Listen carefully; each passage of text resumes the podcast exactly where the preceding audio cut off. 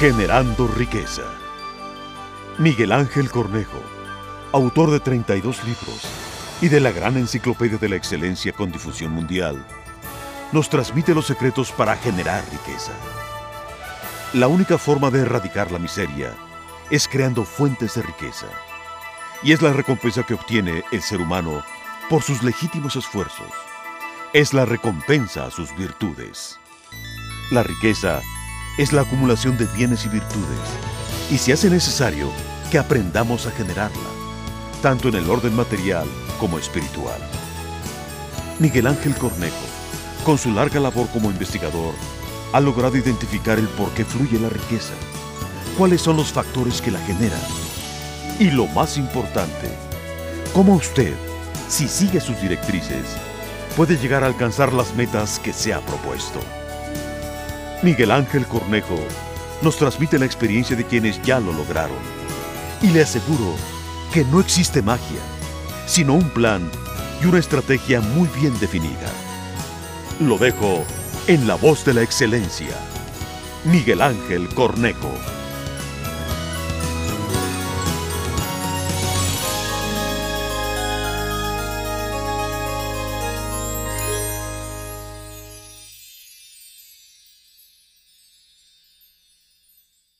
Finanzas personales. Paradigma de la humanidad. Los paradigmas son patrones mentales, creencias y modelos de conducta heredados y aprendidos, formas a las que nos apegamos y nos facilitan nuestras decisiones, convicciones que llevamos muy dentro y nos simplifican la vida, pero también existen paradigmas que nos atrapan y nos mantienen en esquemas equivocados y no nos permiten ver otras posibilidades. Por ejemplo, el primer reloj electrónico fue creado por los suizos y ellos estaban convencidos, su paradigma, que iba a ser un fracaso, pues todos los relojeros eran mecánicos y nunca los podrían arreglar. Los japoneses crearon un nuevo paradigma, relojes que proporcionaran información muy diversa, además de la hora, el rendimiento cardíaco, música, la altitud, distancia recorrida, etc. El tiempo actual es un rompimiento constante de antiguos paradigmas. En todos los campos se ve a diario la creación de nuevos paradigmas. Paradigmas. Las que fueron soluciones ayer hoy pueden ser nuestro fracaso. Vivimos la modernidad cuyo principal megatendencia es el cambio. Es lo único permanente. Y a diferencia con los pioneros del cambio, hoy son aplaudidos ya que en el pasado algunos fueron quemados en la hoguera o marginados para siempre. Fue el premio a quienes se atrevieron a desafiar los paradigmas de su tiempo. Copérnico, Newton, Galileo y tantos más a quienes les debemos las bases de nuestra cultura actual. Existen paradigmas personales que nos atrapan en esquemas mentales, que en forma similar a un túnel no nos permiten ver a los lados otras perspectivas de la vida. Los llevamos como dogmas que muchas veces nos hacen intolerantes y nos creemos poseedores de la verdad. Encontramos el camino fácil gracias a la influencia negativa de los grandes facilitadores de la modernidad que nos seducen a no esforzarnos para conquistar lo que deseamos. Así, por ejemplo, para no subir de peso, tenemos toda una generación de alimentos light, refrescos, cervezas, postres, etc. Para adelgazar, máquinas, que recostándonos diariamente, unos cuantos minutos en unos días, estaremos totalmente remodelados.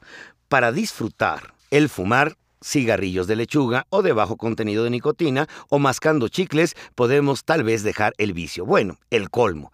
Para no esforzarnos en cambiar el canal de televisión, el control remoto es indispensable para pasarla bien. Queremos verlo todo al mismo tiempo sin ver nada. Y ante el aburrimiento nos sumergimos en buscar la forma de gastar el tiempo sin sentido y al final del día estamos agotados de no hacer nada. La era del no esfuerzo nos sumerge en la apatía, en el escepticismo y en la mediocridad. A nivel familiar, que cada quien haga su vida sin entrometerse con los demás y con el menor número de obligaciones comunitarias con nuestra pareja. Si el matrimonio no funciona, sepárate lo antes posible. ¿Qué caso tiene luchar para conservarlo? Y así lo muestran las estadísticas en los Estados Unidos de Norteamérica, donde el promedio de la duración de la pareja es de tres meses y en donde uno de cada dos matrimonios se separa. Desde luego, en este tipo de seres humanos hay placer, pero no felicidad. En cuanto a su rol trabajo, lo relevante es el poder que se ostenta y la exhibición de símbolos de éxito, automóvil, oficina, ropa, etc. En cuanto a su pareja, no existe fidelidad permanente, pues todo es negociable. Y le voy a narrar una pequeña metáfora. Y el sacerdote enfatizó en forma por demás clara, Hijos míos, el dinero es el estiércol del mundo, pero recuerden que es necesario para abonar la tierra. Por tanto, no se hagan los distraídos y entreguen su diezmo. Y agregó, está demostrado que la riqueza no produce la felicidad. Imaginen la pobreza. Es preferible lamentarse enfermo, abandonado o sufriente, sin importar por qué causa, con dinero que en la miseria y es necesaria la riqueza para apoyar las causas nobles. No es ningún pecado acumularla si el origen es legítimo. Hay seres humanos que su principal don es su capacidad para producirla. Y el no usar ese don adecuadamente, como cualquier otro que Dios nos concede, al nacer, eso sí es pecado, o utilizar esos talentos para el mal y la destrucción. Por supuesto que existe el infierno. Y además les doy una noticia. El infierno está en la tierra y lo habitan no los pecadores, sino los miserables y abandonados que lo padecen no por designio divino, sino por la codicia y corrupción de unos cuantos. El sacerdote agregó, los talentos se nos confiaron para que produzcan frutos, no para esconderlos. Lo único que se logra es que se desperdicien y se pudran. Y si a esto le agregan la avaricia, al no compartirlos, el cuadro es completo. Es un auténtico pecado. El mejor uso de la riqueza es hacer que produzca más riqueza y un mayor número de personas se beneficien. Es como la tierra. Hay que trabajarla arduamente, cuidarla, abonarla y el resultado es una abundante cosecha. Por lo tanto, les suplico, agregó el sacerdote, cuiden y acrecienten su riqueza y tendrán la inmensa satisfacción de estar colaborando como empresarios a la grandeza de la creación, a través de ofrecerles medios para que los pobres dejen de serlo, desarrollando un trabajo productivo. Finalmente el Padre nos bendijo y agregó, benditos sean los ricos honestos que han hecho de la riqueza un medio para colaborar en la grandeza de la humanidad.